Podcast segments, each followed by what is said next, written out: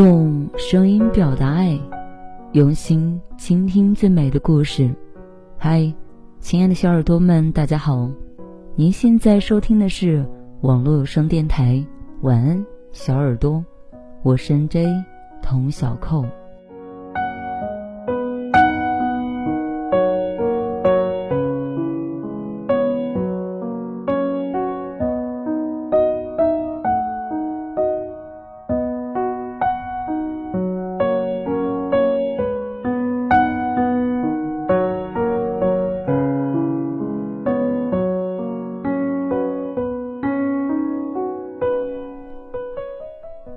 之前看到过一条微博，女孩说和他分开已经两年了。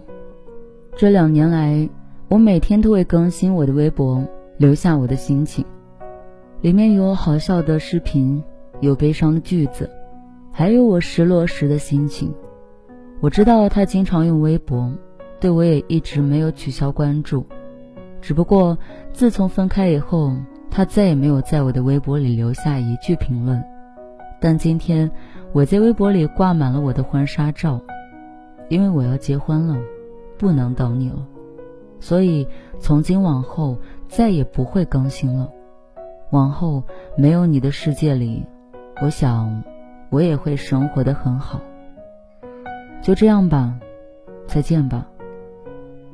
有些时候，我们明明知道那个人不会再回来了，可还是会一次又一次的对他抱有幻想。期待着有关他的所有可能，我们会在朋友圈里诉说着对爱情的认知，也会在凌晨祝愿自己生日快乐，还会精心刻意的表达自己依旧单身生活的状态。只不过这些状态，我们设置了微信的分组可见，每天发出的这些心情，只有他一个人才能看见。我们也会时不时的打开微信。期盼着下面那个小小的数字一出现，只不过有关于他的点赞和回复，好像从来没有出现过。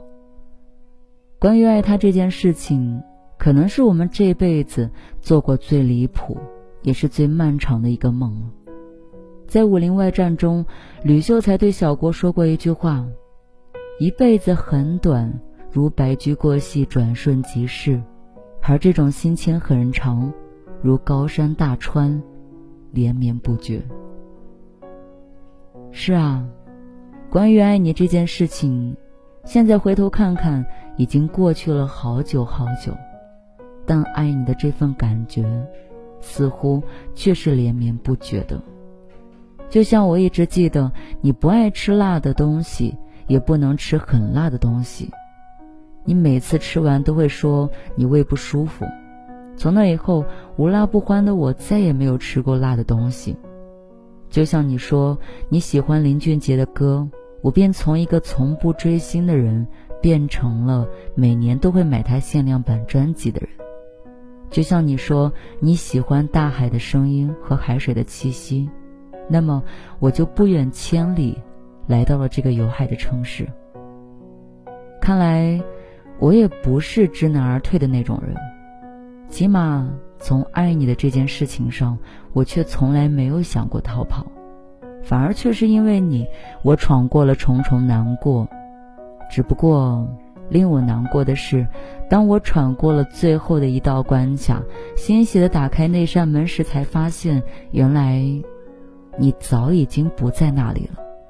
也直到这时，我才发现，为了爱你。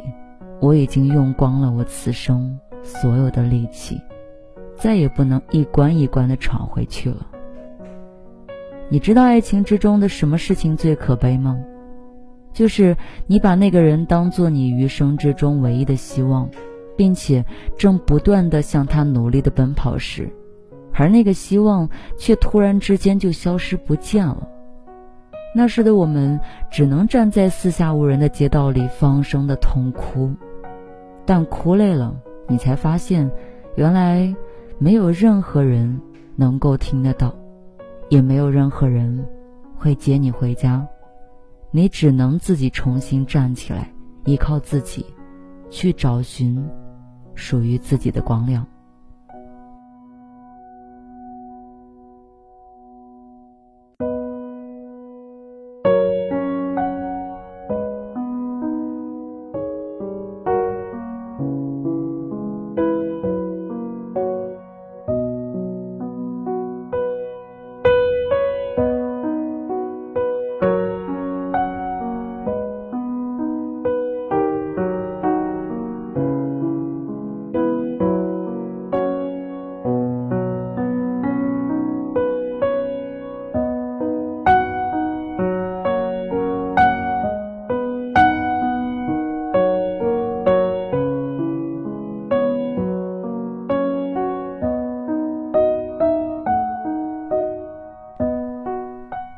其实我很不愿意去承认你离开的事实，毕竟这是我平生之中坚持过最久的一件事情。如果选择放弃，我会觉得很可惜，也很痛心。但这份坚持在你消失的那一刻，也变得没有了任何的意义。只不过选择爱你的这件事情，我从来不曾后悔，因为爱过你，让我慢慢的懂得，原来成长的意义就是在失去了一切希望的时候，还会懂得自己存在的价值。就像爱过你，让我知道了，我原来。不是一个懦弱胆小的人，我也可以很勇敢的、不顾一切的去追寻自己想要的一切。也让我知道，我也不是那个只有三分钟热度的人。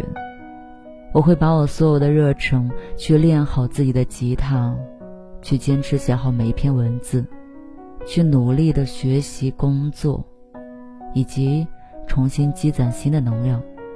去遇见一个比你更好的人，可能在这个过程中，我还是会失败，还是会得不到想要的那个结果，但至少在这个过程里，我会发现自己不曾发现的个人的价值，至少也会让我懂得独立自主，不去依赖，对于一个人到底会有多么的重要。就像《追风筝的人》这本书里曾经写到过，人就是这样，总是会活在某一个时限里，那个的世界也许是几年之后连自己都无法理解的，但这又是我们无法突破的。为你千千万万遍，遍体鳞伤，还是会义无反顾。也许这就是人生，人生不是只做值得的事情。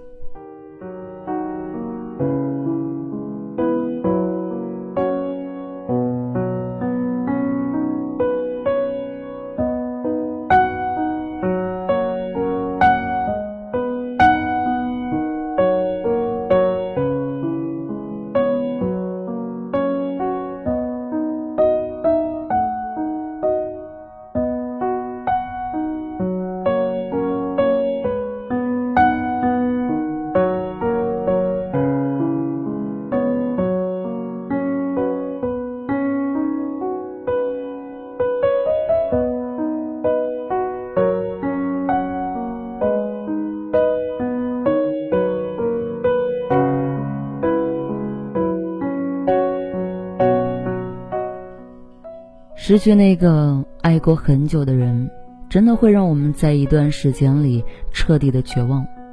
但绝望好像是一个中性词，要么无比的消沉，要么就是置之死地而后生。所以这一次爱你这件已经坚持了很久的事，我们确实是该放弃了。